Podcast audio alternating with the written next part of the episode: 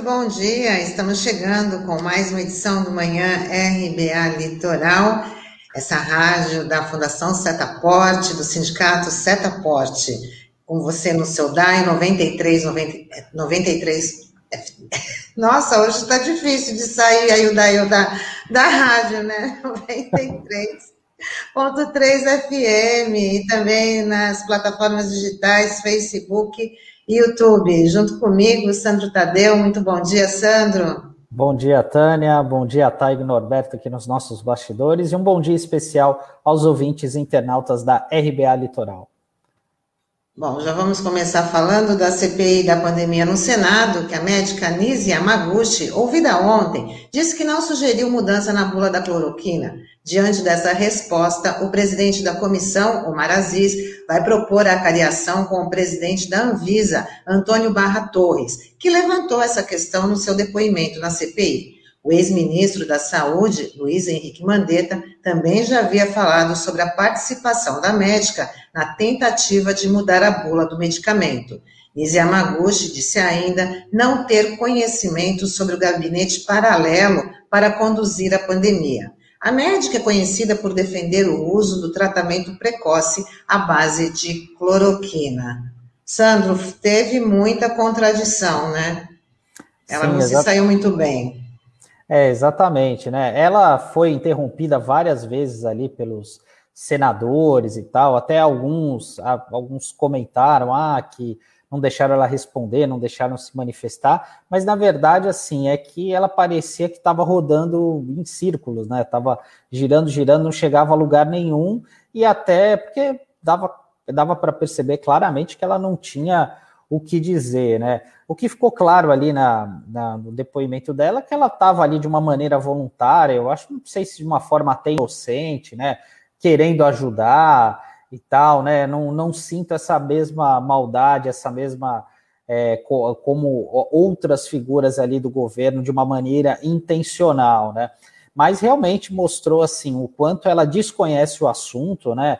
Isso ficou muito claro ali num, nos, nos vários questionamentos, das observações feitas pelo Otto Alencar, né? O senador da Bahia é, que falou: olha, a senhora até deu para perceber que a senhora conhece muito de é, oncologia, imunologia, mas isso é, é diferente de infectologia, que, é, que ela não tinha conhecimento nenhum nessa área, e até ele falou: nem vou fazer muitos questionamentos para não colocar a senhora numa saia justa aqui, né? O Otto Alencar, mais uma vez, voltou a, é, a condenar né, essa prática né, da, da receita da cloroquina, né? Até porque ele é médico também de, do, do mau exemplo, né, que o presidente deu de fazer uma espécie de garoto propaganda ali da cloroquina, apresentar aquela caixinha e tal, e ele foi muito claro ali, né? Até porque se alguém com problema cardíaco toma cloroquina, a pessoa estava sujeita, está sujeita, né, uma parada cardíaca respiratória até morrer, né? E o Randolfo Rodrigues também, que é o vice-presidente da CPI,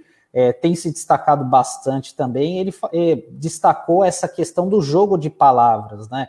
Que acaba, de uma certa forma, não disfarçaram a intenção é, da, do governo federal, né? De quem estava no comando ali, de é, receitar a cloroquina de forma irrestrita aí para as pessoas, né, Tânia?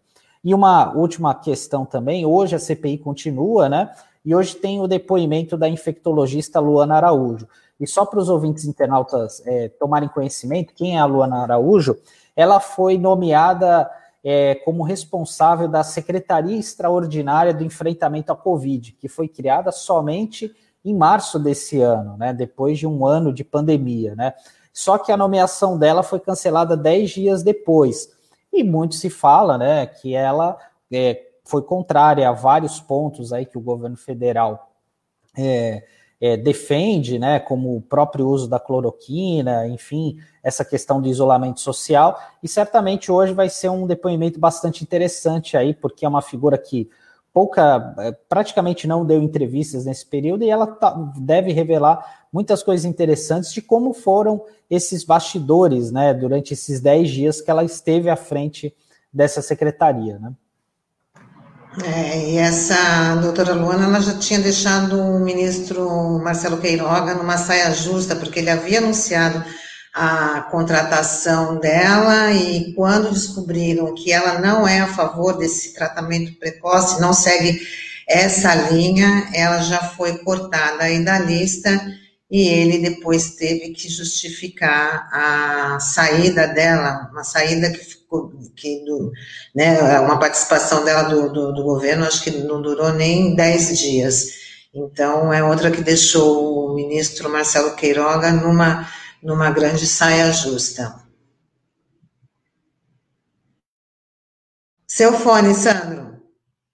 O RH do governo não é um ponto forte, né? Porque se fosse fazer uma mínima pesquisa, né, não a contrataria para essa função. Assim como também é o ex-ministro da Saúde Pazuello, né, que já tem um novo cargo no governo federal. Ele foi nomeado pelo presidente Bolsonaro como secretário especial de assuntos estratégicos da presidência da República. A volta de Pazuello ao governo acontece dois meses após a sua demissão na pasta da saúde. E é um cargo, né, Tânia, que ele vai tá, tem um salário bruto de 16 mil reais, 16.950 reais, né? Que é um dos, um dos valores mais altos, né, que tem é, ali no governo federal das, dessas funções, né, de cargos comissionados, né, e ele tem, uh, entre as atribuições do Pazuello, é produzir subsídios sobre assuntos estratégicos, né. Agora vai ser interessante o que, que vai sair daí, dessa secretaria, isso é que eu fico muito curioso em saber. Essa é a piada do dia, né, Sandro? E é o que a gente pode chamar do, desse, o cair para cima, né, Sandro? Exatamente, né, caiu para cima e e outra, né, tá se livrando da questão do exército, né? Mais uma vez, né, ele tá ele tinha voltado para o exército, né? Até porque ele é um general da ativa, né? E agora está voltando de novo aí para o governo federal e está liberado aí para fazer as manifestações ao lado do chefe.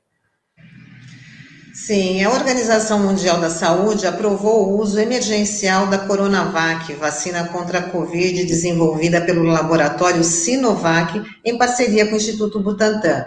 O imunizante é um dos três utilizados no Brasil e é o oitavo a receber a chancela da entidade máxima de saúde mundial. Com isso, mais países vão poder adquirir e utilizar a Coronavac, o que não deixa de ser uma ótima notícia, né, Sandra?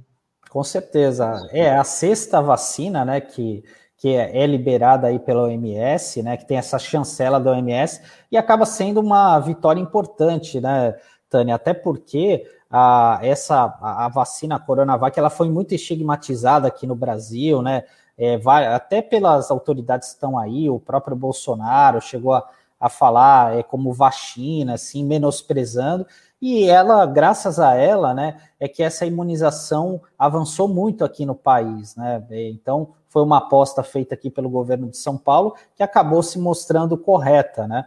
Então, é, essa é uma notícia muito importante, enfim, isso certamente vai ajudar a abrir os olhos de muitas pessoas que ainda estão desconfiadas né, sobre a eficácia dessa vacina.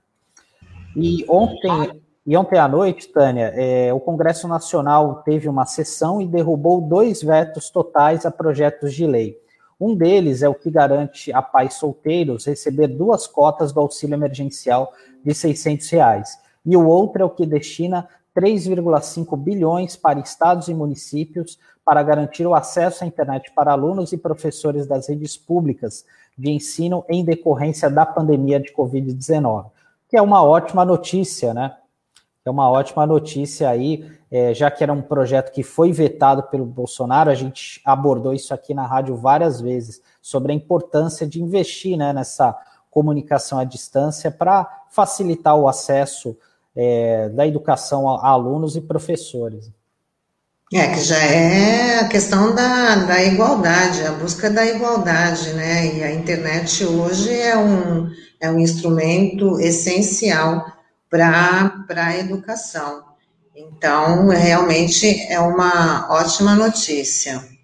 Agora, a, a, a, má notícia é que continua repercutindo a questão da Copa América. O presidente Bolsonaro confirmou que a Copa América vai acontecer no Brasil neste, neste mês. Inclusive, denunciou quais serão os estados que vão sediar a competição. São eles: Brasília, Rio de Janeiro, Mato Grosso e Goiás. O ministro do STF, o Ricardo Lewandowski, já deu um prazo para o Bolsonaro dar explicações por que o campeonato deve ser realizado aqui. Até porque, né, Sandro, quando a gente, como a gente informou ontem, é, a Argentina por questões da crise sanitária, né, a Colômbia por questões né, de cunho social, não quiseram realizar é, essa competição. Aí acabou sobrando aqui para o Brasil e o Bolsonaro prontamente já se colocou né, disposto a autorizar a realização dessa, dessa competição, que parece que é um afronto,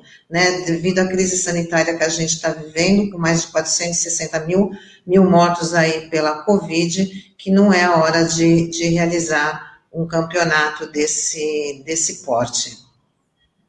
Entendi. É, Tânia, realmente, né, a Copa América gerou muita polêmica aí desde domingo à noite, né, aliás, desde segunda-feira, né, quando veio essa informação que o Brasil e poderia sediar, é, sediar, receber a Copa América, né? E também entra aí também essa questão política, né? Porque o governo de São Paulo é, disse que num primeiro momento que até aceitaria receber essa Copa América, mas depois o governador acabou recuando dessa história. Segundo informações oficiais, é porque ele foi sensibilizado pelo conselho, né, o de contingência, né, o grupo de contingência ali da Covid-19. Por outro lado, deve ter uma questão política, porque o Bolsonaro deve ter chegado falando: não, não, tira São Paulo do jogo e tal.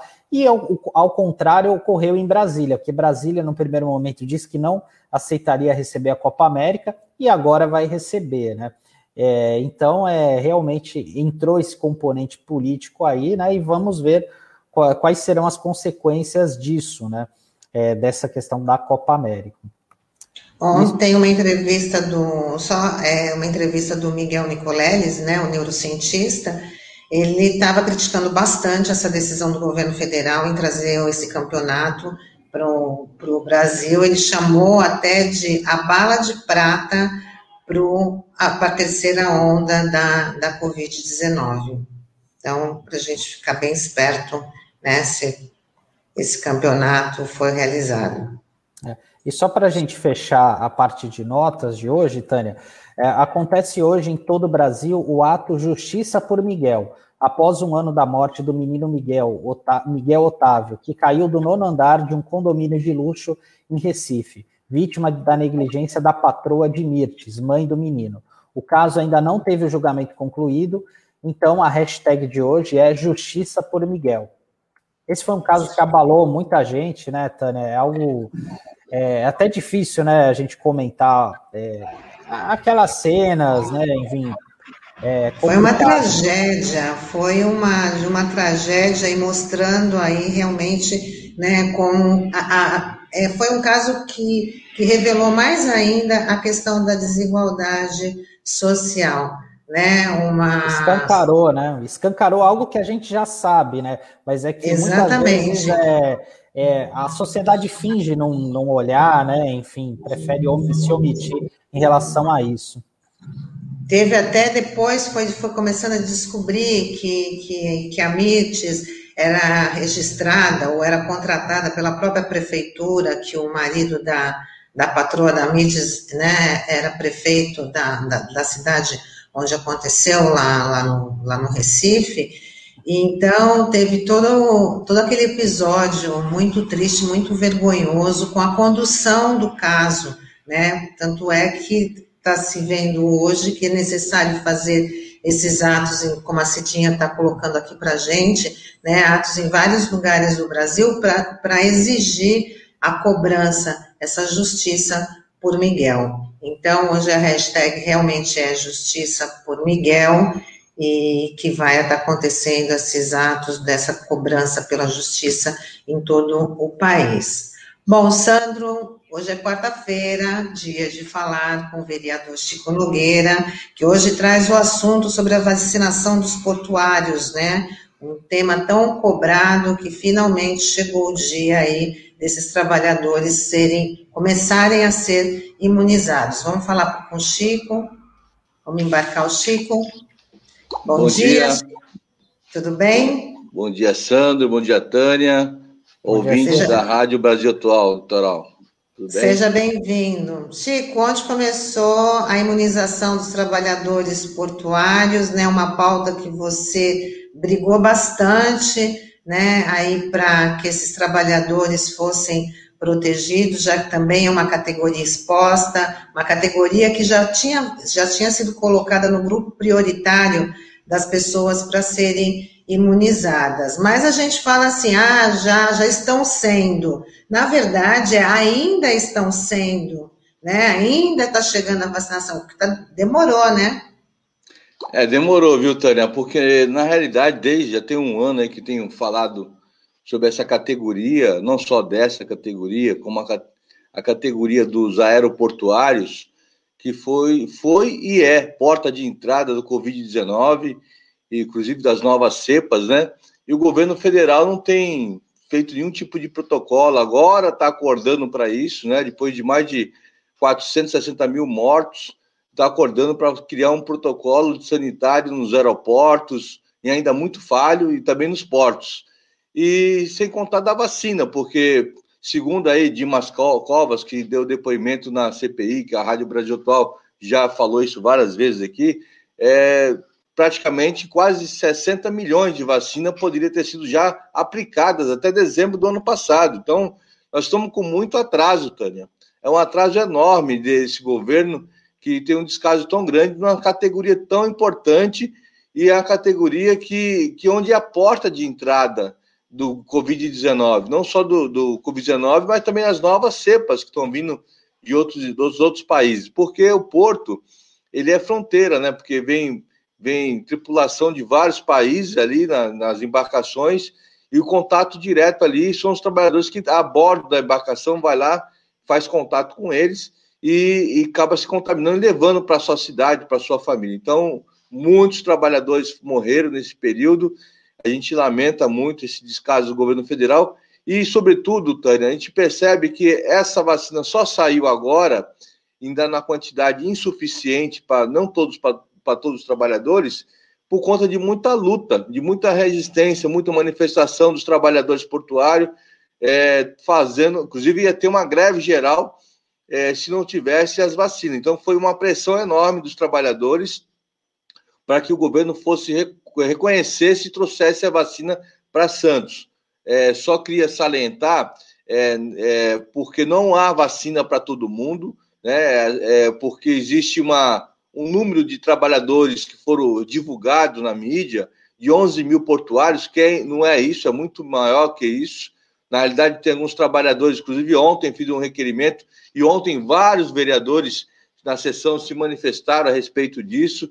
Por exemplo, o agente de carga, que é o, o visitador de navio, que é o primeiro trabalhador a entrar a bordo, não está na lista de vacinação, a praticagem não está na lista de vacinação, o despachante do aneiro, os caminhoneiros autônomos, vários trabalhadores que têm contato com o porto, o retroporto, retroportuário também não está na lista. Então, é, você está vacinando uma parcela dos trabalhadores portuários, que é importante falar que essa parcela tem que ser imunizada. Mas é importante dizer que tem alguns trabalhadores que sobem na embarcação que não está sendo imunizado. Então, nós vamos continuar na luta, brigando para que todos, todos os trabalhadores tenham a sua vacinação e para que as outras categorias também tenham, também, como os professores, o pessoal da, da, da medicina estão que pararam, tem que voltar. Nós precisamos realmente ter uma imunização, uma imunização completa. Então, para isso, é preciso comprar vacina, né, Tânia? Se não tiver vacina, é, vai ficar difícil. E as vacinas, pelo jeito, só no segundo semestre que vão começar a chegar as vacinas novos lá. Lote. Exatamente. Vamos chamar o Douglas Martins, que está aqui com a gente também hoje. Douglas, bom dia. Bom dia, Tânia. Bom dia, Sandro. Bom, bom dia, dia. tudo bem? Tudo bom. Bom dia, Chico, Douglas. Bom dia. É, você estava analisando essa questão né, da vacinação dos portuários, mas nós também temos um problema aqui em andamento é, na cidade, com outra categoria dos servidores públicos, que foi chamada ao atendimento presencial é, numa confusão, né? Mesmo quem tem comorbidade tem que voltar, né? No dia 14 agora de junho, e mesmo quem está só com a primeira dose da Coronavac. É, Chico, essa essa pauta passou pela câmera, pela Câmara, e como é que você está avaliando essa convocação do executivo dos servidores públicos para o atendimento presencial? Na realidade, Douglas, é, é um decreto, né? O, o, prefeito fez o decreto e aí no, tá dentro do decreto ele faz esse chamamento. A gente tem visto isso com muita preocupação no momento que Santos volta a, novamente a aumentar o número de leitos é, ocupados de UTI, praticamente já está com 74%. É, a nova cepa está sendo muito rápida a espalhação desse vírus, então é, nós estamos indo para uma terceira onda. Então, se está indo para uma terceira onda e você está chamando os servidores que ainda não foram vacinados. É muito preocupante isso, né? Nós precisamos, é o que eu falei aqui, não tem vacina, Douglas, não tem vacina. Os portuários, a informação que eu tenho é que veio 2 mil vacinas para 11 mil, que não é suficiente. 11 mil trabalhadores é só uma parte do porto. Então, e só tem 2 mil vacinas para esse primeiro momento. Talvez Tomara Deus que venha mais vacina para poder imunizar todo mundo. Então, o que a gente precisa é ter a garantia que esses servidores vão ser chamados, tomara que a prefeitura, que a gente já estamos em cima disso, o secretário, saber a quantidade de doses, que agora nós não temos ainda a quantidade de dose é, que a prefeitura é, já aplicou a segunda dose. Inclusive, foi cobrado ontem na, no plenário é, a vereadora Aldo cobrou isso também no plenário, falando, pô, precisamos ter agora um, uma quantidade de doses, não de aplicação no geral, de 30% da primeira dose, mas quantos já foram imunizados na segunda dose e se tem dose suficiente para todos. Não adianta a gente ficar nessa enganação. Aplica a primeira, mas não aplica a segunda. E chama o servidor para trabalhar, e aí? Ele não está totalmente imunizado. Então, ele pode realmente ser um, um pode ser contaminado, até porque, Douglas, segundo os especialistas, você sabe muito bem, é, tanto o Ivaldo Stanislau, o doutor Caseiro, já fez várias entrevistas aqui na Rádio Brasil Atual e já informou que mesmo vacinado, as pessoas não estão tá totalmente imunes, mesmo vacinado. Então, deixar bem claro, a vacina só vai ter um grande efeito quando tiver no 80 a 90% da população totalmente vacinada, aí você para de propagar o vírus e você realmente começa a ter uma imunização maior. Fora disso, no estágio que nós estamos hoje, que nem 10% da população teve a segunda dose aqui na Baixada Santista, você tem assim, não tem uma imunização por completa. Nós estamos longe de chegar à imunização por completa. Então, toda ação que é feita de trazer o servidor, seja trabalhador, seja qualquer categoria, voltar ao trabalho, você aumenta o número de circulação dos trabalhadores nesse transporte público que é precário, que aglomera, que não tem condições sanitárias, enfim. É muito preocupante mesmo, Douglas. Nós temos aí um comentário do nosso querido Rodrigo Bertolino, né? O Bertolino. Tá que a segunda onda ainda não acabou e o problema é que temos picos de tsunamis graças à incompetência do governo federal negacionista. Um abraço, Rodrigo. Ô Chico, você estava tocando no ponto importante aí da, da vacinação dos portuários, né? É, né, e é interessante que a coisa só saiu depois de uma ameaça de uma, de uma greve aí, né? Então, mais uma vez, mostra a força, a, a importância da unidade dos trabalhadores nessa luta, né? Porque somente assim para os governantes entenderem a, a mesma coisa aconteceu também com, com os motoristas, né, o pessoal, os metroviários, que só foram ameaçar fazer uma mobilização para que chegasse a vacina. É impressionante, né? Nunca tem, mas é só falar nessa. falar em mobilização que a coisa muda de figura. É, na realidade, Sandro, essa luta já vem desde o ano passado, a gente cobrando isso. As mobilizações tiveram aqui em Santo, em outros, outros estados também, nos portos brasileiros. E isso fez com que o governo, quando começou os portos se unir e falar que tem uma greve geral nos portos, que é uma atividade essencial, é entrada e saída da, da, de mercadoria, onde a economia do país gira, eles acharam vacina lá no, no colchão, porque não, não tem vacina para ninguém. De repente parece vacina, faz uma baita de uma propaganda, vacinando 40 trabalhadores aqui, vem o ministro Tarcísio, vem o ministro da Saúde, Queiroga, mas na realidade nos falaram que não tem vacina para todo mundo, é somente um ensaio. O que nós temos que aqui denunciar, a informação que eu tenho, que o primeiro lote são duas mil vacinas, somente. Então, duas mil vacinas vai ser muito pouco. Tomara a Deus que chegue mais. Tomara que chegue mais para os próximos trabalhadores que serão imunizados. Mas é muito pouca vacina para a demanda que tem é muito grande aqui do Porto de Santos. Eu acredito que em outros portos menores, pode ser que consiga fazer a vacinação na totalidade dos trabalhadores. Tomara Deus que faça isso, mas nós temos que estar vigilante, é, resistente e também mobilizado para que puder, possamos cobrar aí do governo federal, governo estadual e do municipal para que faça a vacina para todos, não só para alguns trabalhadores. Chico, é, queria aproveitar tocar num outro ponto. A gente até estava falando aqui que ontem teve uma sessão importante na Câmara, né? E foi discutido é, uma mudança, uma alteração nos critérios no, no adicional de titularidade, né? Que é uma espécie de bônus, né, para o servidor que tem uma pós-graduação, mestrado, doutorado, e para aqueles que ocupam cargos de ensino médio e têm uma graduação, eles recebem um X mensal. Queria que você falasse um pouquinho dessa votação de ontem, como você se posicionou, enfim. É, Sandro, eu fui um, um, eu questionei bastante o governo municipal e ter esse, esse projeto na pauta desta forma que foi feito. Nós estamos numa pandemia onde não dá oportunidade de se fazer uma audiência pública.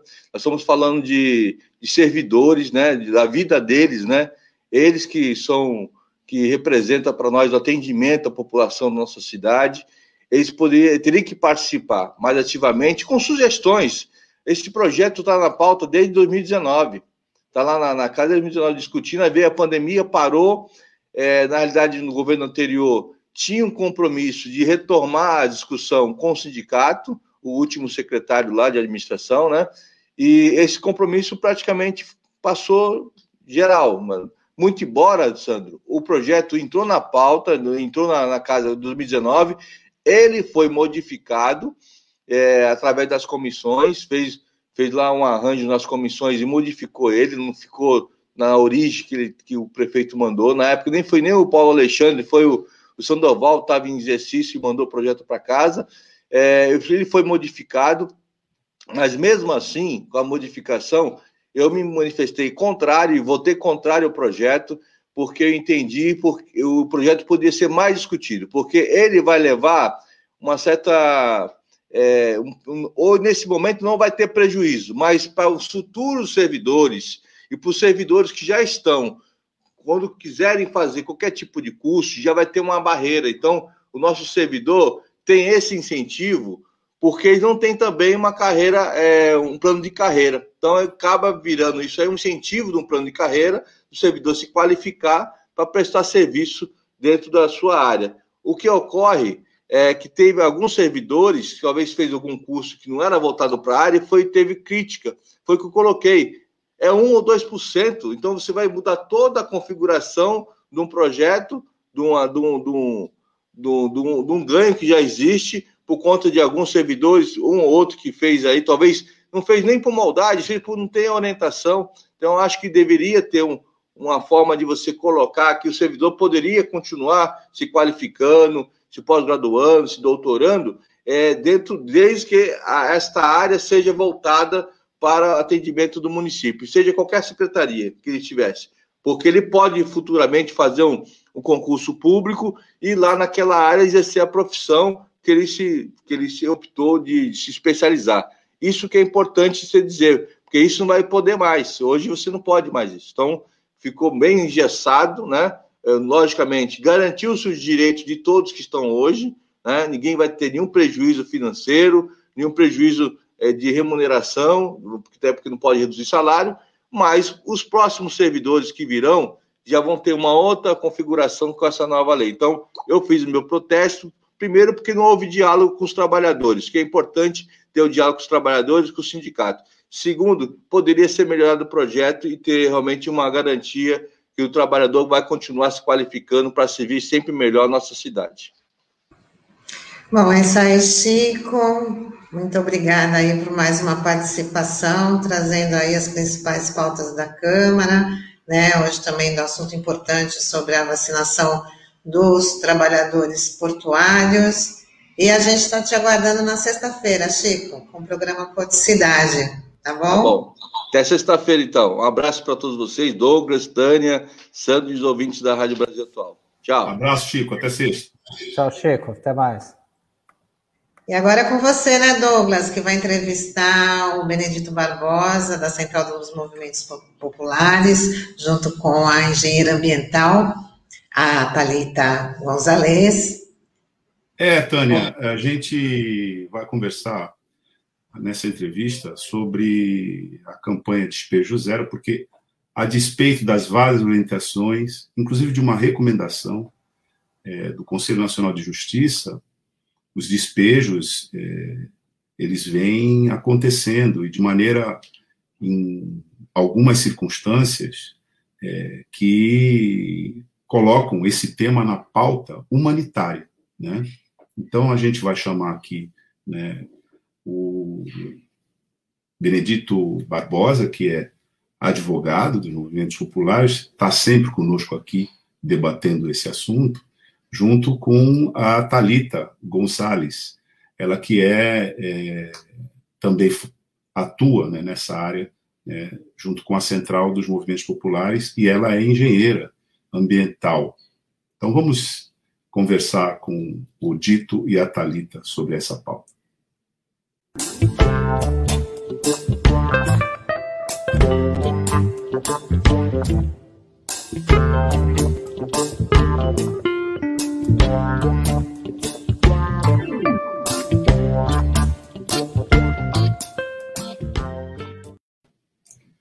Bom dia, Tito. Bom dia, Talita. Bom dia. Bom, Dito, teu telefone tá, o teu microfone está cortado. ah, tá. Bom dia, Douglas. Bom dia, Talita. Bom dia aos ouvintes da RBA, né? Litoral. Bom dia. Talita, Dito, obrigado por vocês terem aceitado o convite de conversar conosco hoje. Ah, a pauta que é essa, né, da campanha Despejo Zero, ela demanda que a gente faça uma avaliação hoje, né, desde o lançamento da campanha, qual é, é o estado em que a gente se encontra é, com essa nessa pauta. Lembrando que o próprio site né, da campanha Despejo Zero ele anota que, sob a pandemia, as ações de despejo em São Paulo, aqui no nosso estado, aumentaram 79% em relação a 2021. Então, eu gostaria de, de perguntar a vocês é, por que isso está se dando dessa forma? E como é que realmente está né, tá a situação hoje aqui no nosso estado? Bom, acho que a Talita talvez pudesse começar, Talita, que a Talita está trabalhando exatamente com isso, com os números e o monitoramento da campanha, né? E aí depois a gente pode também fazer os comentários. Pode ser, Talita? Pode ser. É, bom, primeiro bom dia a todas, todos e todos. É, agradeço imensamente o convite para a gente poder falar dessa pauta é, que tem sido tão urgente, que são as remoções forçadas, os despejos forçados na pandemia.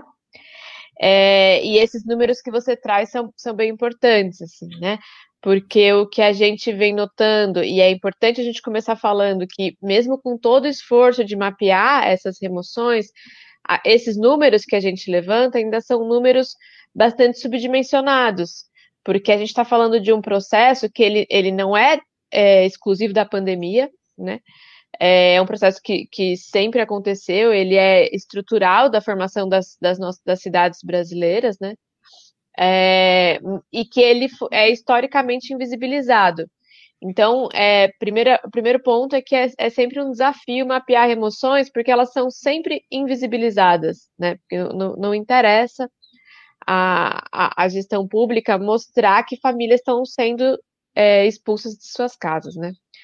Porém, quando a gente é, começou a pandemia e a gente viu inicialmente né, um, um, pequeno arrefecimento das remoções, e eu e o Dito é, atuamos no Observatório de Emoções, que aqui em São Paulo tá, olha também né, essas emoções desde 2012, é, a gente viu que se nesse primeiro momento houve um, um pequeno arrefecimento, esse arrefecimento ele só coincidiu com é, uma, uma, uma parada temporária do judiciário, mas que logo com, com a volta, né, com o retorno do, do, do judiciário, é, essas remoções voltaram a acontecer é, em grande escala. Né? Elas, elas, aparentemente, com os dados que, que a gente levantou, elas, que não fala do todo necessariamente, mas elas aumentaram. Então, a gente está falando de um momento em que as, as pessoas precisam ficar em casa para defender suas, suas vidas, né? Então, a gente está falando do direito à saúde, do direito à vida, é, e essas famílias foram expulsas de suas casas. É, a gente chegou a números gritantes, né, nacionalmente, né, e são parciais, a gente está no momento de atualização, mas foram pelo menos, né, e é importante reforçar esse pelo menos, 12 mil famílias re, é, removidas de suas casas no, em todo o território nacional.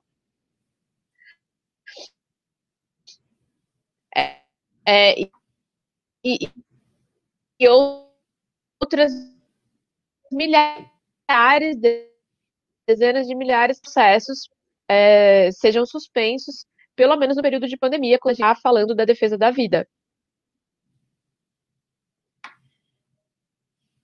Dito. Bom, a gente também, né, o... a campanha Despejo Zero, né, então ela nasceu, né, importante é, fazer esse resgate, né, é, no ano passado, já no ano de 2020, né, é, em junho de 2020, a gente é, começou a fazer esse processo de articulação, a gente já via fazendo, né, levantando, mapeando, né, é, situações de despejo no interior do estado de São Paulo, incrível, né, porque a gente percebeu que a, a, no período da pandemia, né, muitas cidades grandes e médias, né, Aqui mesmo na Baixada Santista, né, que tem muitas cidades importantes, né, também no, no, no interior do estado de São Paulo, né, a gente assistiu né, várias ações, né, remoções administrativas, mesmo nesse aquele período né, da breve suspensão do funcionamento do judiciário, né, a gente foi assistindo ações de remoção em junho, né, é, organizamos uma denúncia internacional né, sobre essa situação das remoções, né, e em julho fizemos o lançamento da campanha em âmbito nacional. Né? Então foi uma. Hoje a campanha está organizada, né? Em acho que 18 núcleos no estado, em, em, é, no Brasil, né? Mas ela está em todas as regiões do país. Acho que não tem movimento social no Brasil hoje, né? É, no, mesmo no campo, na cidade, né? Porque é, que não tenha ouvido falar da campanha. Ela tem espalhado pelo Brasil, né? Nas mais diversas frentes, né? e também tem ocupado né, o espaço né, da, de debate né, sobre essa situação, que é uma situação, como a Thalita disse, né, que não há interesse né, nem do setor privado, nem da mídia tradicional, vamos dizer assim, né, ficar divulgando. A não ser quando tá, tem uma situação mais de é, uma ocupação muito grande e tudo mais, divulga ali naquele momento a reintegração de posse e a vida segue, né? Mas fazer um acompanhamento, né? É, vamos dizer assim, sistemático da situação dos despejos no Brasil, né? Talvez a campanha de despejo zero, né, tenha sido a única articulação que eu não conheço, porque eu já milito há muitos anos, né, no movimento popular, né, que tem organizado né, uma levantamento, um acompanhamento tão amplo, né, dos despejos no Brasil, né? Infelizmente, no momento da pandemia, né, foi também o momento que mais sensibilizou a todo mundo. Né, os movimentos de moradia já são sensíveis, há setores da universidade que acompanham, como a, a Thalita falou aqui, o Observatório de Remoções, né, que é lá organizado pela é, Universidade de São Paulo, pela Universidade Federal do ABC, né, que participam em parceria nesses mapeamentos, né, e fazer é, esse processo de levantamento de uma forma tão ampla, com tantas organizações do campo e da cidade, né? É, talvez seja é, uma iniciativa, é, vamos dizer assim, muito nova, né, interessante que tem que a gente está tá conseguindo fazer nesse momento. A gente já tem mapeamentos de despejo no campo, né? A Comissão Pastoral da Terra, CPT, todos os anos ela emite, né, vamos dizer assim, um boletim sobre conflito, os conflitos no campo, né? E já é bastante conhecido os mapeamentos que a CPT vem fazendo, a Comissão Pastoral da Terra, há bastante tempo, né? Esse ano mesmo eles já soltaram o informativo e eles têm uma estratégia, inclusive, de atualização desses conflitos, né? E acompanhamento e monitoramento. Mas conflitos urbanos, né? Talvez é, a gente, é, a campanha Despejo Zero, né? É, está, né? É, seja a grande novidade, né? Nesse processo de articulação e acompanhamento, né? A gente também, é, é na campanha, né, a gente é, organizou algumas estratégias, ou seja, para poder manter a campanha ativa, né? não só fazendo o levantamento dos despejos, que é levantar, como a Thalita falou, é muito importante né, para dar visibilidade à situação dos despejos no Brasil, né? Mas também denunciar né, quem, as autoridades né, que são responsáveis pela promoção dos despejos, denunciar os órgãos ou as instituições que são também, né, que se omitem frente à situação dos despejos, e também o setor privado, que em geral também, né, vamos dizer assim, né, eles são, é, é, realizam, né, e promovem ações de remoção né, é, no campo e na cidade, grupos privados, latifund, os latifundiários do campo, o, o, setor imobiliário na cidade, né, que propõem, que fazem, né, realizam também né, ações de, é, de reintegração de posse, né, estão no meio, né, inserido nessa situação dos conflitos fundiários. Né. Então, nós temos feito esse trabalho de levantamento, também, então, quem são esses, esses personagens né, que, que promovem nessa né, situação né, de, de reintegração de posse, de conflito, né, em, né, mesmo em período da pandemia. E é importante que a gente é, possa fazer uma reflexão, né, para entender um pouco as tipologias desses conflitos, entender como elas estão organizadas, como esses conflitos se dão, quem são os seus autores, quem são as vítimas, né? Aqui é, no Brasil a gente chama, nos né, momentos sociais, dos atingidos, né, por esses despejos, né? E quais são as soluções, né? Que estão sendo buscadas para providenciar, né, é, é, viabilizar, né, vamos dizer assim, o mínimo de, é, é de solução né, para aquelas famílias né, que são atingidas, pessoas que são atingidas pela situação dos conflitos no Brasil. E eles são das mais diversas ordens, tanto no campo quanto na cidade. Né? Então, a gente também tem feito um trabalho né, é, de incidência né, junto ao legislativo, ao judiciário, mas também ao legislativo. A gente tem feito também é, é pedido, né, e solicitado que os parlamentos, né, no âmbito do legislativo, também proponham legislação, né, no sentido de barrar as remoções. A gente, inclusive, tem uma iniciativa aí na cidade de Santos, inclusive da prefeita, é, ex-prefeita, né, da prefeita Telma, né, agora vereadora Telma, né, é, é que é, de Souza, né, que propôs um PL, um projeto de lei, nesse sentido, por causa, é, é, desse momento especificamente, né, das remoções administrativas, das remoções judiciais, mas fundamentalmente também das remoções administrativas.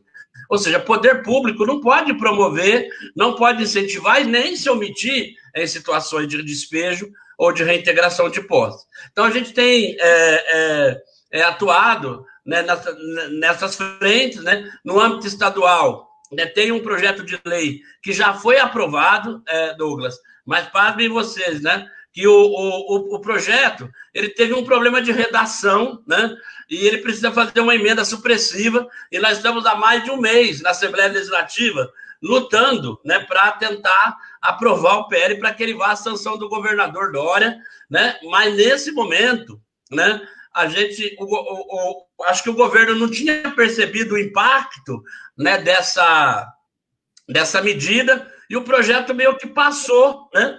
Lá na... Aí quando perceberam, por causa de uma emenda, o mérito do projeto já foi aprovado, né?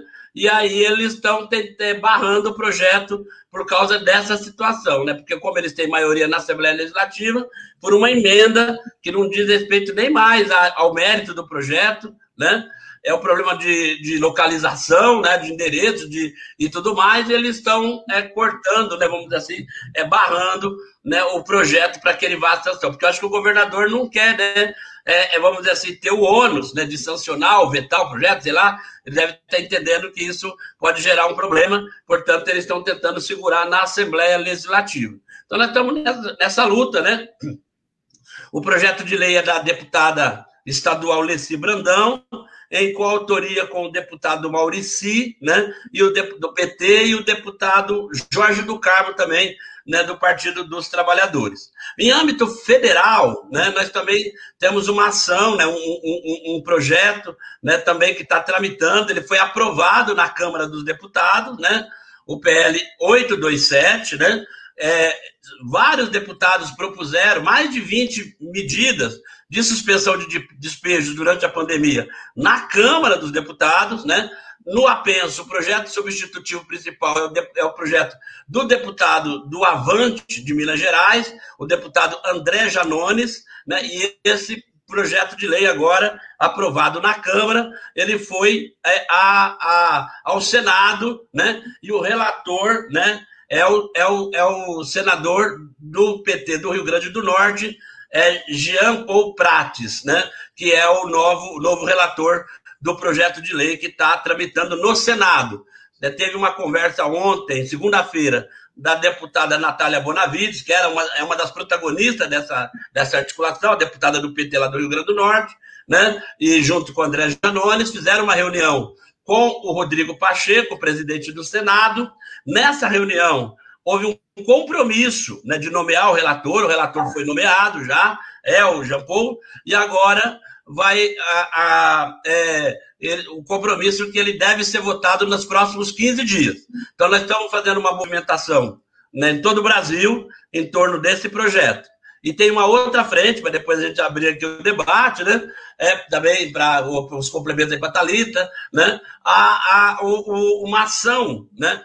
É, uma ação, uma DPF, né, no Supremo Tribunal Federal, né?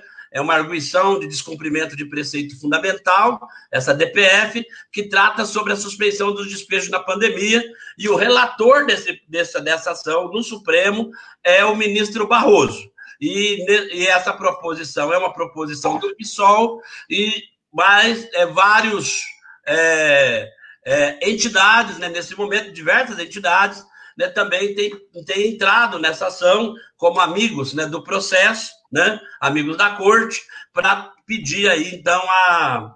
É, é, para subsidiar, vamos dizer assim, essa ação né, tão importante, né, proposta pelo PSOL, para que a gente também consiga uma decisão no Supremo. Temos a recomendação 90 do CNJ, mas ela não tem efeito vinculante, ela não obriga né, o juiz a suspender despejo. Ela tem um, peso importante, né, porque é um, é um órgão né, da, né, é, de controle da justiça, o CNJ, do Judiciário, mas ele, né, a decisão do CNJ, a recomendação do CNJ, como diz, é apenas uma recomendação. Por isso que é importante que a gente tenha uma decisão no Supremo, né, e nós estamos esperando né, uma decisão né, favorável, né, em relação ao tema dos despejos. Então, nós temos muito trabalho, né, como, né, muitas situações, como a Thalita já falou aqui, de despejo, né, todos os dias chegam né, em todo o Brasil situações de conflitos para que a gente possa atuar, incidir sobre elas, né? Isso nós estamos fazendo, né?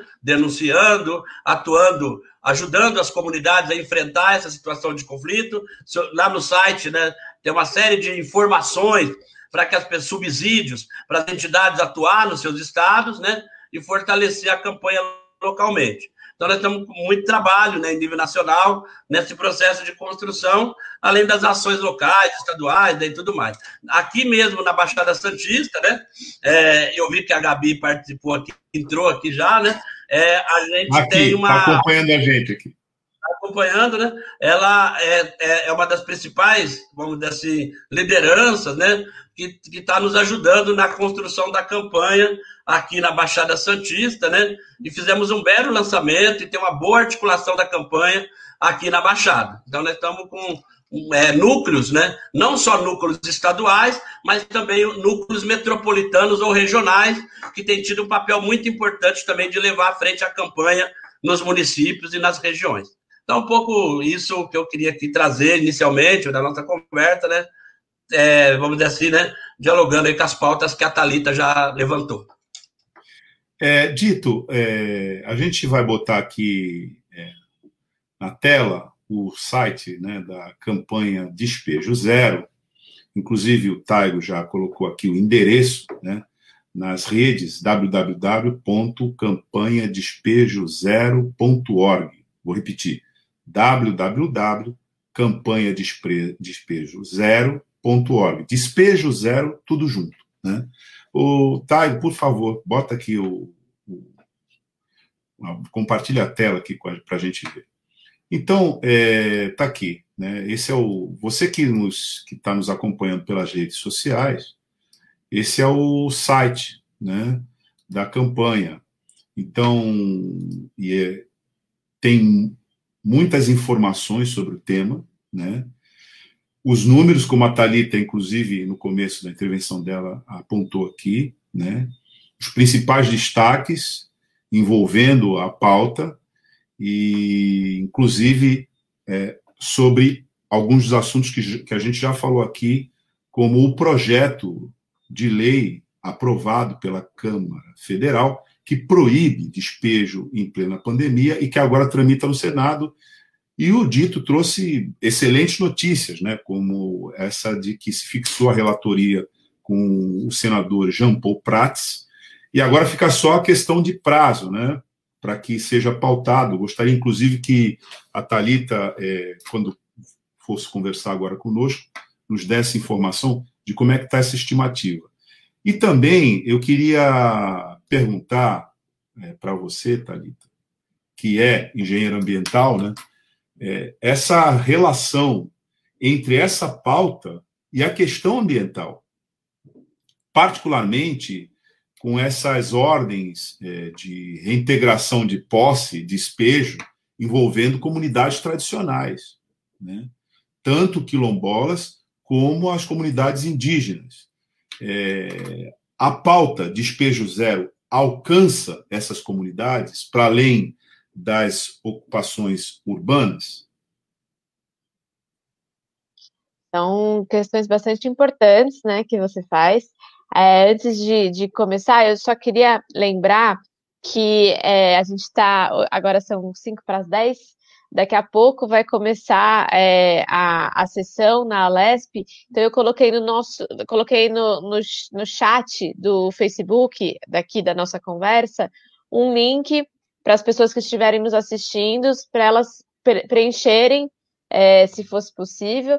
E esse link envia e-mail automaticamente para todos os deputados e deputadas da LESP para pressionar para que eles estejam hoje na sessão para a gente tentar, então, aprovar essa emenda que o Dito falou e, e, e liberar esse PL, que já está aprovado no mérito, para a sanção do governador. Bom, é, dito isso. Eu vou, eu vou ler é, o teu chat, tá? Tá bom. Para reforçar, tá? tá? É, então a Thalita está dizendo, não, pode tirar, pode tirar, tá? Consigo ler daqui. Olá, pessoal da campanha Despejo Zero, São Paulo e todo o povo de luta pela moradia do Estado de São Paulo. Esse link, bit.ly é, bit.ly barra prova já PL 146, manda e-mail automático a todos os deputados e deputadas da Assembleia Legislativa, a pedindo a imediata aprovação do PL Despejo Zero Vamos compartilhar e mandar mensagens sem dó, diz aqui a Thalita, é, a partir de hoje. Além de pressionar pela votação favorável, vamos pressionar para que compareçam à sessão. Preencha o formulário, compartilhe, divulgue para as suas amigas e, enfim, pessoal da sua rede. Pois não, Thalita? Bom, é, dito, dito isso, né, eu acho que é, essa questão a gente sempre enxerga, né, sobretudo uma visão no judiciário, de que são duas questões concorrentes, né, em relação à moradia e à questão ambiental. E, e não são. Elas são, elas podem é, ser com, complementares, né? Inclusive, é, a minha área não é, é mais a discussão é, urbana e nem tanto a discussão quilombola e indígena mas a gente tem visto no, no mapeamento diversos, a denúncia de diversos casos que envolvem a remoção de populações quilombolas, indígenas, tradicionais, é, ribeirinhas, né? Isso, isso vem acontecendo é, bastante e, de novo, a gente sabe que nos nossos dados esses, esses casos é, eles estão é, subestimados, né? Então, a, apesar de ser um dado muito gritante, a gente sabe que esses dados estão subestimados. é, eles são piores ainda do que a gente tem mapeado, né? Infelizmente. É, o que uma, uma questão que a gente acompanha bastante em São Paulo, e eu falo mais de São Paulo porque é, é, é esse um pouco mais o meu campo de atuação, é a discussão entre moradia e, e meio ambiente, por exemplo, na ocupação de, área, de áreas de mananciais, né? onde, no geral, a atuação do judiciário é pela remoção das, das famílias que ocupam em áreas de manancial. Porém, se a gente for olhar é, para o mapa de ocupação do solo né, do estado de São Paulo, a gente vai ver que tem muita, muita gente morando em área de manancial. É, é uma questão bastante complexa, porém ela é sim compatível, né? Há formas de viabilizar moradia e proteção do meio ambiente. Além disso, a gente tem que lembrar que as pessoas, né, as famílias que ocupam é, áreas de proteção ambiental, elas não vão lá ocupar lá é, porque querem, mas é porque é, é basicamente o, as, as famílias vão ocupar o espaço que elas podem ocupar, que é aquele que resta na cidade, porque tem uma disputa é, ferrenha por espaço, sobretudo pelos espaços bem localizados, é, onde essa população de baixa renda não é bem-vinda, né? A professora Hermínia Maricato, ela tem uma fala que eu acho que é fundamental para a gente entender isso, que é o trabalhador, depois do horário de trabalho, ele não some, ele vai volta para casa para dormir, ele precisa de algum lugar para dormir. E se ele não vai é, é, ser alocado, né, se ele não consegue morar nas áreas com infraestrutura, com as áreas, nas áreas urbanas, ele vai procurar outro lugar e ele vai procurar o lugar que dá. E geralmente são os lugares ambientalmente frágeis. Com, e aí eu não estou falando só, por exemplo, de áreas de proteção de manancial, de áreas é, de APP, é, próximas a rios e córregos, mas eu estou falando também das áreas geograficamente é, frágeis. E aí a gente vê todo ano, né? E aí na Baixada é, tem, tem uma atuação histórica em relação a isso, em relação às ocupações de área de risco, né? É, e, e na, em Santos a gente tem atuação histórica é, também né, na forma de atuar é, em área de risco, né? E vários dos processos que a gente acompanha têm motivações relacionadas a áreas de risco e a áreas de proteção ambiental. É, claro que tem situações em que, são, em que é inevitável e a gente não está aqui defendendo a moradia em áreas é, é, onde o risco é muito alto. Mas tem formas e formas de intervir para gerir esses riscos, né? E assim como para gerir a questão é, ambiental e viabilizar a moradia digna. E é, é dessa forma, do como fazer, do como viabilizar, como compatibilizar essas questões, que a gente discute bastante aí também no campo da engenharia ambiental urbana. Inclusive, hoje, é, nesse campo em São Paulo, a gente está bastante abalado, que infelizmente perdemos a, a professora Kátia Canil ontem, é, que é uma figura histórica né, dessa, dessa discussão de área é, de risco. Então, estamos todos é, também em luto hoje pela professora, querida professora Kátia Canil. É, mas, enfim, falando tudo isso, no sentido de que é possível compatibilizar. Porém, essas são justificativas que elas são normalmente utilizadas para uma remoção rápida, porque elas legitimam uma remoção rápida, né? Então, é, e sem discussão. Ah, as, as ocupações estão é, impermeabilizando a área de manancial, ou as famílias estão em risco. Isso faz com que, no geral, o judiciário dê uma remoção, uma decisão de remoção sem questionamento. E, e a gente tem é, brigado bastante, e a professora Kátia era uma grande guerreira nesse campo, de falar que nem sempre, né? Que há formas sim de, de compatibilizar essas questões. E assim como há formas também de remover é, ainda que a gente considere que toda remoção tenha um conteúdo, sim, de violência, seja ela física ou, ou, ou simbólica, né, é, há formas de remover é, respeitosamente, realocando a família é, direto para sua moradia definitiva, respeitando, né, com uma localização, uma situação, condições melhores ou iguais a que ela estava, né, nunca piores, enfim, uma série de, de, de procedimentos que a gente pode adotar para fazer uma, uma, uma transição respeitosa. Porém, essa não é a realidade. Isso é a minoria dos casos. Acho que o, o Dito acompanha isso historicamente e, e, talvez ele possa contar nos dedos as situações em que isso de fato aconteceu, né? É, enfim, só dando um panorama é, um pouco amplo dessa questão do meio ambiente, da, da, compatibilização de meio ambiente e moradia, que é uma discussão fundamental e que a gente ainda tem muito, é, sobretudo no poder público e no judiciário, para avançar nessa discussão tão fundamental. É, dito, você está com um horário aqui, né? Não sei se continuamos ainda com essa sua agenda limitada. Então, eu gostaria, se você for é, sair agora, que você comentasse um pouco conosco né, sobre essa figura né, do despejo administrativo, da remoção via administração, porque nem todo mundo entende direito o que é isso, e não entende nem se isso é, se isso, do ponto de vista jurídico, legal, é, é uma figura que é, exista. Então, você pode nos explicar o que, que é isso? Isso existe realmente? Porque muitas comunidades estão sendo retiradas administrativamente, sem passar pelo judiciário. Está correto isso, Dito? E aí, se você é, quiser, né, já na sequência, né, ir para o teu outro compromisso, você fica à vontade, porque a gente vai continuar aqui com a Talita. Tem algumas questões específicas que ela levantou aqui que a gente vai conversar com ela. Legal, é, Douglas. Então, é, não, eu primeiro acho que a gente tem que podemos lembrar o seguinte: tem, tem situações né, de desastres, né? Por exemplo, né, sei lá, uma situação de área contaminada, né? Ou um risco iminente, por exemplo, né? Por exemplo, né?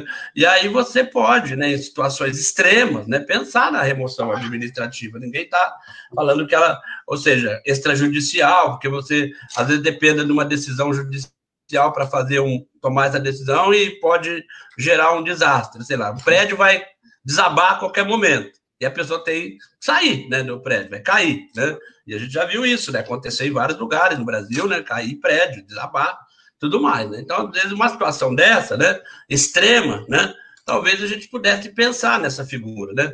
O problema é que o poder público tem que lançar do mão, né, é, de uma forma exagerada, vamos dizer assim, poderíamos dizer, né? de uma forma extremada, o tempo inteiro agora, né? qualquer situação, né? ao, ao invés de buscar e garantir a defesa de famílias né? de baixa renda, né? para garantir o seu direito de defesa, direito ao princípio fundamental do acesso à justiça, da ampla defesa, né? elas, elas são surpreendidas, né? em geral, por ações truculentas, né? violentas, né, por parte de guardas municipais, né? Há uma professora Vera Teles aqui em São Paulo, né, ela diz né, que existe uma, uma, uma, uma, certa milicialização das cidades, né, nesse momento, né? Dado o grau de ações, né, sem controle, né, por parte né, de forças de segurança, né, contra trabalhadores, contra, contra pessoas pobres, de baixa renda, né?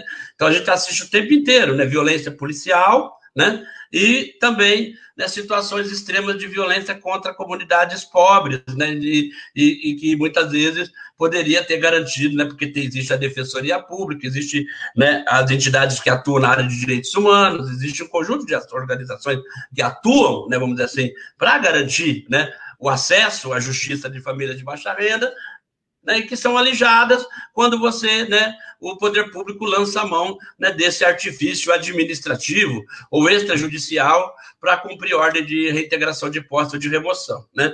Contra a população em situação de rua, contra trabalhadores ambulantes, contra moradores em favelas, em ocupações. Então, são os mais diversos artifícios, em geral com extrema violência, né? E sem direito, né? Vamos, sem dar a garantia né, do direito à defesa. Sobre esse aspecto, é completamente absurdo, completamente ilegal, né? esse tipo de ação né, do poder público. Porque mesmo no direito administrativo, né, as pessoas deveriam ter direito à, publicidade do processo administrativo e, ao mesmo tempo, o direito de se defender no processo administrativo. Né? Mas, em geral, eles, eles são cautelares, né, desse ponto de vista. Né? Eles aplicam sem nenhum tipo né, de participação né, do, do, do atingido né, na sua defesa, na sua argumentação. Às vezes, famílias que estão morando há anos no mesmo espaço e são surpreendidas né, por despejo e por remoção extrajudicial ou remoção administrativa. Né? O, o, o defensor público Douglas Rodrigues, na Carta Capital, né, recentemente fez um artigo muito importante mostrando né, como esse tipo de ação não só é arbitrária, né, mas completamente inconstitucional. Né? E você disse bem, Douglas, né? essa figura né, da, da, da, remoção administrativa, nem se sabe direito né, qual é o lugar dela, né? No, no, no, né, no, dentro do, do sistema de defesa, do sistema de justiça, dado a, da, do sistema de justiça de defesa, dado a, a excrescência, né? E, e, e a, né, vamos dizer assim, é uma coisa completamente fora né, da, da possibilidade, né, dentro do Estado Democrático de Direito, de você poder garantir né, a, a, a, ampla defesa né, e o direito à justiça quando famílias aí são atingidas né, por esse tipo de ação e de medida violenta. Né? Quando é, temos tempo de, é, de verificar essa violação, em geral, o judiciário suspende. Né? Eu, já, eu já vi né, várias iniciativas né, nesse é, nesse sentido. Recentemente mesmo, aí que na Baixada Santista, se não estou enganado, em São Vicente, né, a, numa ocupação aí em São Vicente, a, tinha uma tentativa administrativa de remoção, uma articulação com a Defensoria Pública, né, a, com a Gabriela, né, que é advogada do movimento aí, e outras lideranças, né, suspenderam né, uma ação né, dessa, dessa forma, né, numa ocupação aí na, na, na cidade com toda certeza na cidade de São Vicente, né, para era uma remoção administrativa, né? Por quê? Porque ela é absurda, né? Então, e aí nesse quando você tem a possibilidade de alegar o direito de defesa, em geral o poder o judiciário suspende. Aqui em São Paulo também numa região aqui da Águas Espraiada, chamado Parque Chuvisco, né? É uma, é um, tinha uma, também teve uma tentativa de remoção administrativa violenta também, e a gente conseguiu, graças inclusive à atuação dos nossos bravos jornalistas, né, do Brasil de Fato, que cobriram no dia, a notícia se espalhou rapidamente, e a gente conseguiu também suspender essa medida. Quando temos tempo, às vezes a gente consegue, às vezes até em cima da hora, como nesse caso do chuvisco, né, a, da ocupação ali, a gente conseguiu suspender. Porque, em geral, as, as, as famílias, né, são, grande parte da, das ocupações, né, é, são mulheres, né, chefe de família, grande maioria, e estão desprotegidas, né? E aí são atingidas crianças, né? Pessoas idosas, pessoas com deficiência, né? Então, eles são atingidas por esse tipo de medida violenta, né? E, em geral, é, a iniciativa da ação administrativa é feita pela Guarda Metropolitana, mas eles pedem, em geral, o apoio da Polícia Militar, né? E a Polícia Militar, que não deveria aparecer numa situação dessa, vai, né? Claro, pra, porque aí é o caldo de violência completo. E aí né, é, ataca, vamos dizer assim, as populações desprotegidas. Né? Então, nós estamos brigando contra isso. Nós fizemos uma audiência pública recentemente né, na Assembleia Legislativa, né, e a deputada Márcia Lia, né, ficou pôde analisar a possibilidade, inclusive, de propor uma CPI sobre esse caso né, de remoções administrativas na pandemia, né, nesse período de pandemia, porque muitos municípios, né, não é só aqui em Santos, né, como eu falei, em, em São Vicente, mas em Ribeirão Preto, é, é, Mogi das Cruzes, né, é, é, São Paulo, São Bernardo do Campo é campeã de remoção administrativa. Ribeirão Preto é outra cidade também que faz muita remoção administrativa. Então a gente tem é, feito, é, mapeado esses municípios, né, que tem lançado mão desse artifício da remoção administrativa para poder é, denunciar. E aí fizemos essa audiência pública, aliás, uma audiência pública com participação de mais de 150 pessoas que participou, denunciando a Cajamar também, né, denunciando essas remoções, e nós vamos, estamos organizando, né? É, e a deputada ficou de é, apresentar uma proposta de CPI para avaliar nessas situações de remoção administrativa né, no estado de São Paulo. E o mapeamento tem feito lá pelo Observatório de Remoções, que tem mapeado essas, essas situações, né? Então a Thalita tem todas as condições de oferecer os números, as informações, porque nós temos é, trabalhado em conjunto, né, com as universidades, né, na campanha de despejo zero, para, né, vamos dizer assim, subsidiar esses mapeamentos e esses processos de denúncia, né? Importante. É, você avalia que aqui no estado de São Paulo, os municípios estão fazendo uso dessa figura do despejo administrativo, e mesmo depois que a campanha foi organizada, e mesmo depois dessa recomendação do CNJ, essa prática continua, Dito?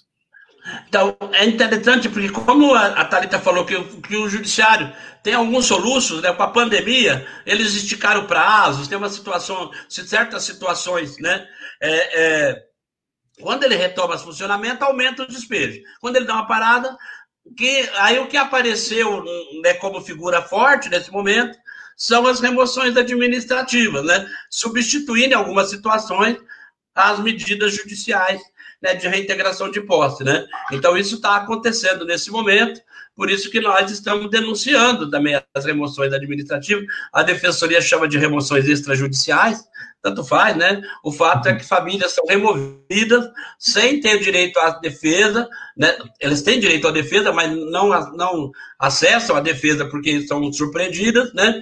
E também sem ter conhecimento do processo, né? Que é completamente inconstitucional, né? Porque o Estado Democrático de Direito diz que as pessoas têm que ter, saber por que está sendo processado e ter direito a se defender, né? E, infelizmente, o que está acontecendo né, na, em São Paulo, em vários municípios, né? Com a Guarda Metropolitana em geral, né? Mas existe também grupos de seguranças privados, né? Existe ação também da Polícia Militar. Então, aí, né, as forças de segurança atuam de, de acordo com o município e de acordo também né, com vamos dizer assim, o grau de truculência, né, que é implementado em cada ação, né, mas todas elas, né, é, existe um padrão, né, de atuação das guardas metropolitanas armadas, né, que é um outro debate né, que está sendo feito, né, é que sobre famílias que são de baixa renda, pessoas, né, ou pessoas muito vulneráveis, né, como eu disse aqui, a população em situação de rua, que a professora Raquel chama, né, fala de, da remoção dos removidos, né, porque já foi removido, e remove de novo. Né? Então é impressionante a violência que acontece, infelizmente, no estado de São Paulo ainda. Né? Tá bom. Avisar aqui nossa audiência que o Dito tinha né, já nos advertido que ele iria ficar até as 10, ele ficou até um, bem mais, né? Do que ele é, tinha. Então eu preciso, é, o pessoal está me esperando aqui. do que ele tinha assumido, e ele precisa sair para outro compromisso, e a gente vai continuar aqui com a Thalita é dito. Tá bom, então. Um abraço, Thalita, um abraço, Douglas. E eu sigo aqui, mesmo no cantinho, olhando vocês aqui né, nas redes sociais, tá bom? Tá bem, Até um a próxima. Um abraço. Vida longa. Bom, é... Thalita, você havia é, abordado a questão que combina né, essas remoções com a pauta ambiental. E nós estamos aqui é, na Baixada, né, numa região que, por excelência, tem essa, esse contexto. São algumas comunidades. A Gabriela lembrou aqui, inclusive, que uma parte importante é, da população aqui vive nas palafitas, em cima da água, e, portanto, né, diretamente ligada também a essa questão ambiental. E mesmo é, em algumas regiões fora desse ponto específico aqui do território, que é o DIC, né, que liga Santos, São Vicente, etc., tem outras situações com a mesma configuração e outras ações de reintegração com é, base nessa pauta ambiental. Só para quem nos acompanha aqui entender, há famílias que estão há três, quatro, cinco décadas nesses lugares e que sempre estão ameaçadas com uma, com uma liminar de reintegração de posse. Existem algumas funcionando aqui, especificamente é, na cidade de Santos, mas elas, na realidade, elas são é, ficcionais. Porque até para você remover é, aquele contingente é um problema social é, de grande envergadura. Né? principalmente porque a gente, diante dessa pauta, não tem a contrapartida que o próprio poder público deveria fornecer, que é a política habitacional para quem se encontra nessa situação. Então, é, eu queria que você falasse um pouco mais desse, dessa, desse ponto, né, na, que envolve toda essa mobilização e que bota em conflito a pauta do direito à habitação, da situação de fato estabelecida, como eu citei aqui, há décadas, né, para uma grande parte da população, e essa intervenção do Estado, né, mediante reintegração de postos, pra, é, com, com base na proteção ambiental. Lembrando que, inclusive, em algumas situações, a própria proteção ambiental, tal como é, está descrita na ação, ela já não existe mais. Aquela situação já está irreversível. Né? Grande uhum. parte aterrada, semi-urbanizada. É, então, eu queria que você falasse um pouco disso, né? para que a gente entendesse esse conflito. Uhum. Bom, eu acho que você traz é, essa discussão, ela, ela, é bastante complexa e ela traz diversas perspectivas, todas elas extremamente importantes, né? Uma delas é, é justamente essa que você fala. Às vezes a área já está descaracterizada. E aí não é comum a gente ver, por exemplo, a gente tem olhado bastante para a zona sul aqui do município de São Paulo, é, um processo onde o Ministério Público pede a remoção de determinada comunidade, por estar em área de manancial, por exemplo. Isso acontece bastante em São Bernardo do Campo também. É, provavelmente imagino que em Santos também. É, mas ele pede de uma área circunscrita, e aí quando você olha a foto aérea daquela área, toda a área em volta está é, tá ocupada. Então, assim, a situação, a, a, aquela, aquela, aquela área ela está completamente descaracterizada já. E aí a gente pensa, faz sentido a remoção única exclusivamente daquela área sem pensar todo o território? Provavelmente não, né? É, mas é, a gente também pode pensar em, e aí a gente trabalhou inclusive numa área, né, lá na Zona Sul, pensando em como fazer projetos que, é, que compatibilizem a questão da moradia com a área da, de, com a questão da proteção ambiental. Por exemplo, aumentando a área de permeabilidade do solo, é, fa, fazendo com que é, aqu, aquela ocupação ela atenda às áreas de, de ocupação, as, as, taxas de ocupação, todos os índices urbanísticos e tudo mais. Enfim, uma série de questões que faça com que seja possível compatibilizar né, essas duas questões. Outra questão que a gente tem são é, a falta de respeito às formas de vida das pessoas, as formas de vidas históricas das pessoas, né? É, quando a gente pensa, né, e aí a, a, a, reflexão sobre o que é precariedade habitacional é muito importante, porque quando a gente pensa, é, e, e, de novo, reforça, a gente não está aqui fazendo uma defesa à precariedade habitacional, mas a gente está fazendo uma defesa das formas de vida da pessoa morar em palafita é precário? Talvez. Sim ou não são respostas que não necessariamente respondem. Pode ser sim precário, mas também dialoga com a forma de vida da, da de, de determinadas populações que tem no seu histórico a tradição de morar em palafitas. É, recentemente a gente tem visto né, bastante a, a situação de, de Manaus, a região metropolitana de Manaus, onde o, o rio, né, os rios estão numa cheia histórica e as cheias são parte do processo e elas estão vivendo uma situação completamente indigna.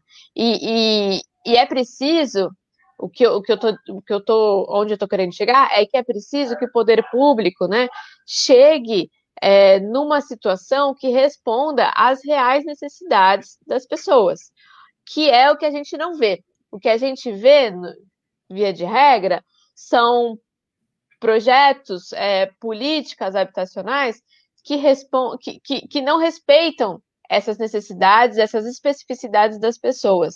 Né? Então, por exemplo, é, mesmo é, o Minha Casa Minha Vida, né, que, que, que atendeu né, bastante, bastante é, que está acabado, mas que mesmo assim, né, mesmo é, atendendo um, um, contingente importante, ele é, reproduziu também uma lógica de produção de conjuntos habitacionais de larga escala que não respeitam as, as especificidades né, da, das, das famílias, né?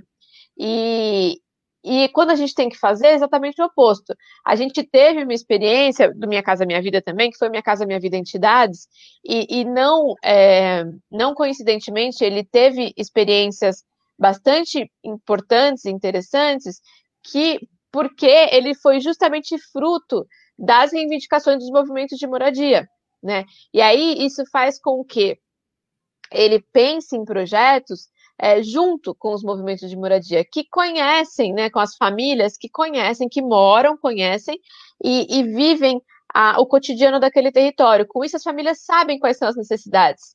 Né? Então, se você pega, tem uma, um, uma pesquisa da professora Patrícia Maria, que ela, é, também da FABC, que ela mostra justamente isso, né?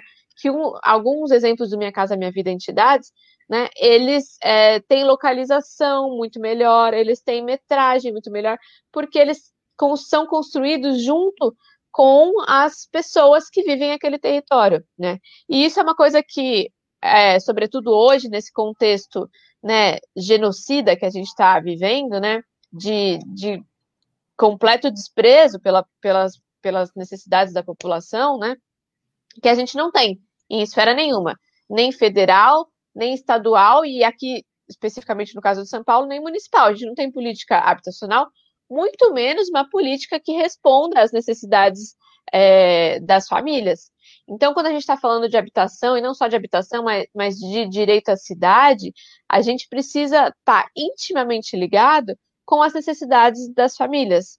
E, e, isso faz todo sentido quando a gente vai pensar a compatibilização da pauta da moradia com a pauta do, do meio ambiente porque na, em grande parte das vezes, na, na maioria, eu me arrisco a dizer que na, na maioria das vezes, as pessoas que estão ocupando esse território são as pessoas que cuidam dele, inclusive, né?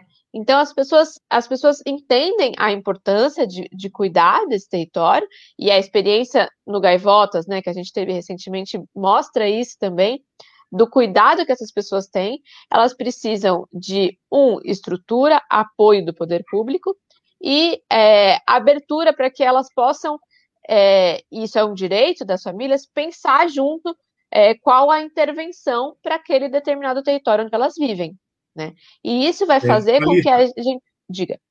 Oi, é, é, que é importante a gente, a partir do que você está falando, é refletir sobre a seguinte situação. Nós estamos aqui é, na, na Baixada, não sei se Thalita está me ouvindo, parece que ela congelou aqui a imagem que eu estou tendo. É... Ah, você me ouve?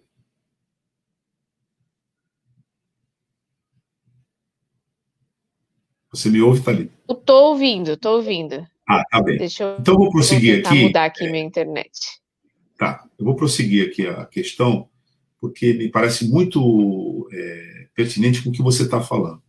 Há quem avalie que nós temos aqui na Baixada Santista, nesse, é, nas palafitas, algo que pode alcançar 35 mil pessoas. Né? São muitas famílias. E, portanto, um contingente dessa escala passou a ser um problema estrutural. Né? Você considerar que você tem que remover essa, essa, esse contingente isso é um problema estrutural. E sobre todos os aspectos, aparece como uma, um desafio praticamente insuperável. E você toca na questão de que é preciso considerar a possibilidade das pessoas viverem é, nesse contexto, viverem assim. Você tem notícia de é, projetos que tratem a questão nessa perspectiva, ou seja, mantendo as pessoas e passando a considerar algum tipo de urbanização para é, palafitas, ou, enfim, comunidades nessas condições,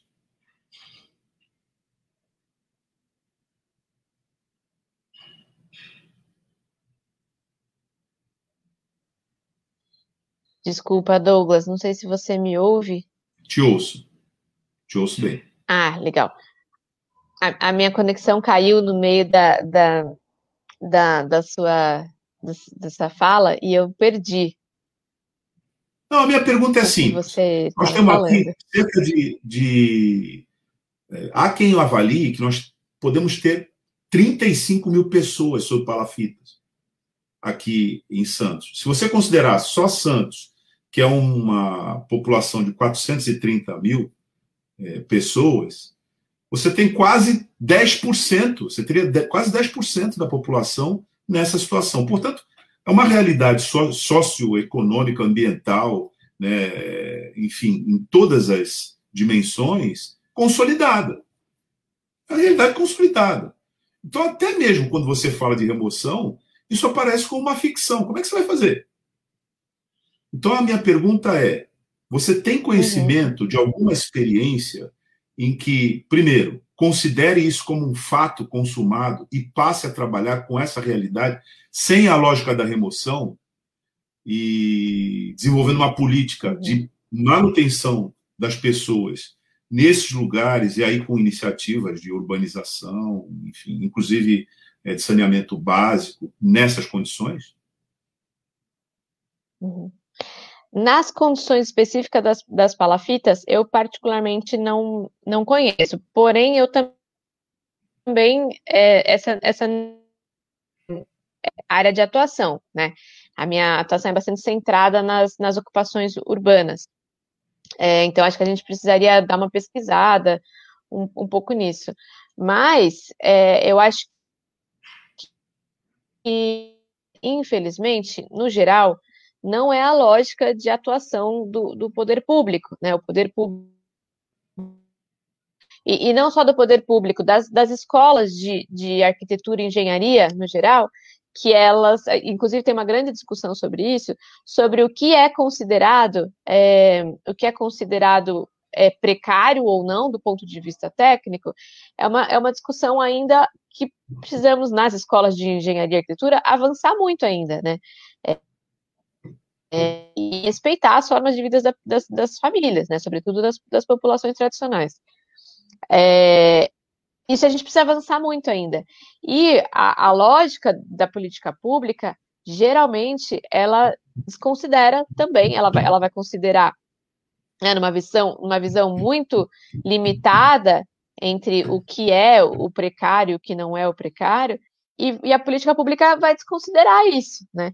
Então, é, a gente né, tem, tem tido uma briga bastante grande onde a gente atua, de pensar contra, contra propostas populares, justamente porque isso parte da, da lógica de que a gente, enquanto técnico, né, enquanto engenheiro, enquanto arquiteto é, e arquiteta, a gente é, tem um, saber, né, a gente tem um saber técnico, e a, a, a família, a, a, população, tem um outro saber que, por exemplo, das palafitas, eu não faço a menor ideia, né? Gente, e, e, aí, para a gente pensar uma, para a gente pensar uma proposta que responda, a gente precisa atuar junto, a gente precisa pensar junto, a gente precisa. Isso Paulo Freire, né? Paulo Freire na veia, né? E aí, é, e é, nos processos onde a gente tem atuado, a gente tem justamente pensado é, na construção de contrapropostas que radicalize a, a participação né, dos, dos atingidos e atingidas das famílias para pensar propostas que de fato respondam às necessidades dessas famílias. Né? É, é um exercício e, e é um exercício para para gente técnico, né, de sair de, desse papel de protagonista, né, de pensar projeto, né, e proposta em escritório e pensar lá no território, né, aprendendo, né, se despindo desse, desse papel de, de protagonista é, técnico para pensar junto. É, eu tenho a impressão, né, que a gente ainda tem muito, muito a evoluir em relação a isso, porque essas, esse tipo de, de questão não cabe na lógica das, das políticas habitacionais e políticas urbanas. Então a gente vai ter que é, rebolar muito ainda para fazer isso caber. Mas também tenho que essa a gente não conseguir ultrapassar esse, esse momento, dificilmente a gente vai conseguir responder e respeitar as necessidades e, e, e diversidades é, das diversas populações. O Brasil é um país continental que tem população, que tem condições inúmeras assim, né, e, e muito específicas. E a gente não pode pensar como se uma política, né, seja ela BNH, seja ela Minha Casa Minha Vida, e mais recentemente a falácia do, do Casa Verde e Amarela, vá dar conta de todas as, as questões, né? A gente é um país diverso. Então, a ideia, né, que a, gente, a, defesa que a gente tem feito no âmbito do, do LabJuta, do laboratório onde a gente, onde eu atuo, né, junto com o DITA, é justamente em como dar conta disso, né, como sair dessa, dessa encruzilhada, né, e brigar também, porque isso faz com que haja, né, o que também a professora Hermínia fala, né, de uma alfabetização urbanística, territorial, né, para que as pessoas sejam é, protagonistas também da produção do espaço onde elas vivem, né.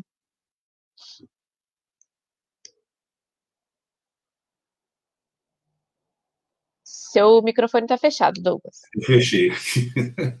A gente está chegando no final da nossa entrevista aqui e eu queria que agora é, você falasse um pouco desse laboratório, né? É, como é que ele está funcionando, com que finalidade ele está funcionando e como é que o ouvinte, aqui que nos acompanha aqui, pode acessar, né? O conteúdo produzido por esse laboratório é, nas redes sociais. Bom, é, somos um laboratório jovem, né, um laboratório de pesquisa e extensão jovem, é, chamado Laboratório de Justiça Territorial, que é coordenado pelo professor Francisco Maru. E a gente está é, tá alocado na Universidade Federal da ABC, que também é uma universidade jovem.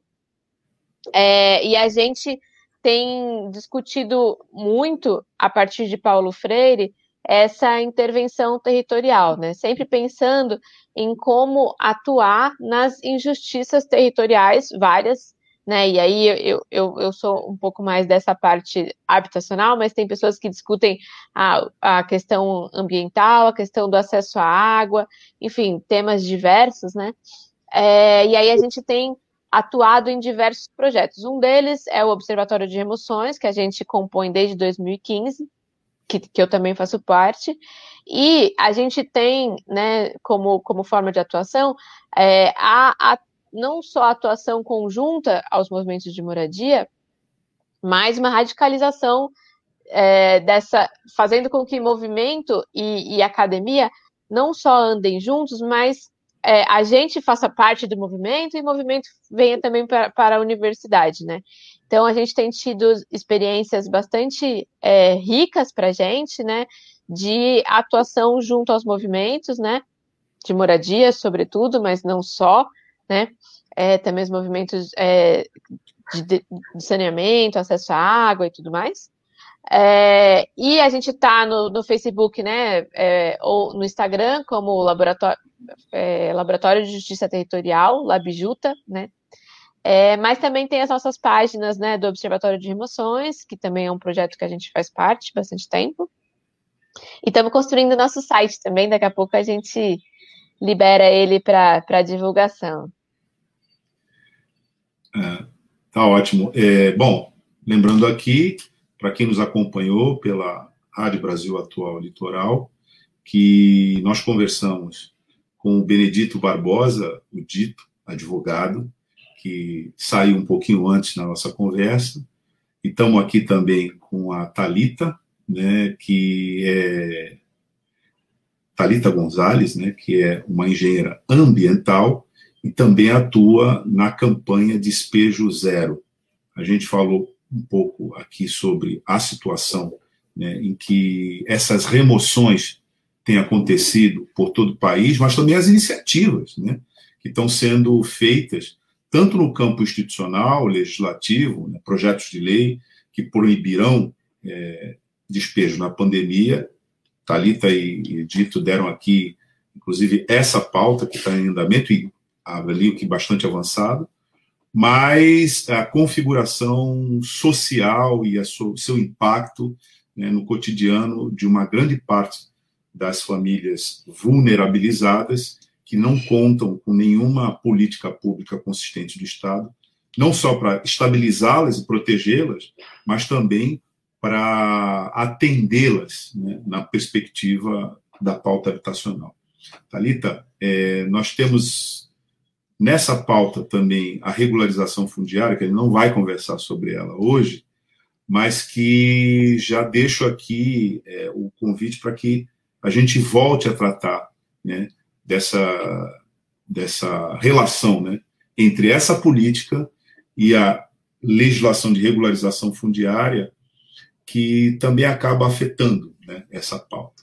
E te agradeço a participação aqui no Manhã RBA Litoral e te reitero né, esse convite para que a gente continue conversando sobre esse assunto nessa perspectiva.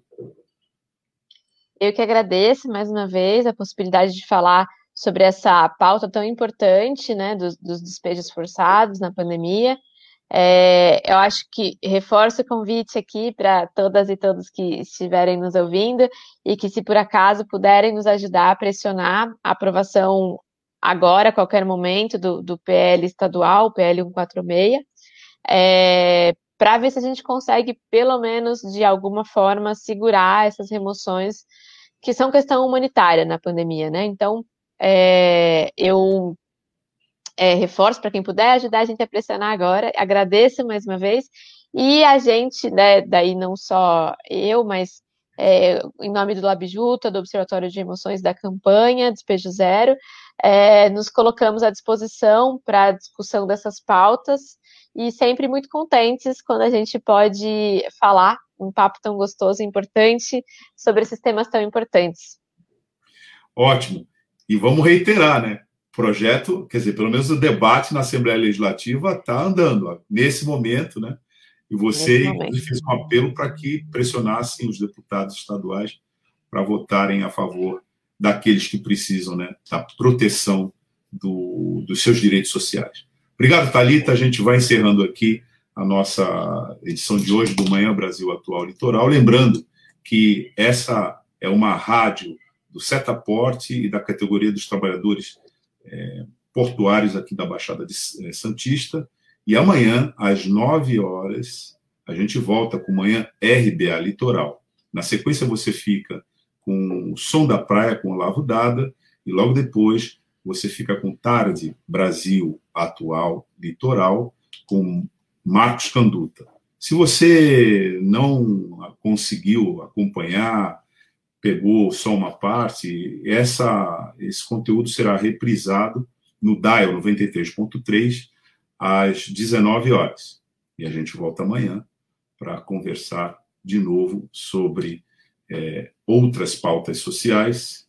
A gente vai amanhã conversar sobre saneamento básico na entrevista do RBA, do Manhã RBA Litoral. Acompanhe a gente. Até lá. Tchau.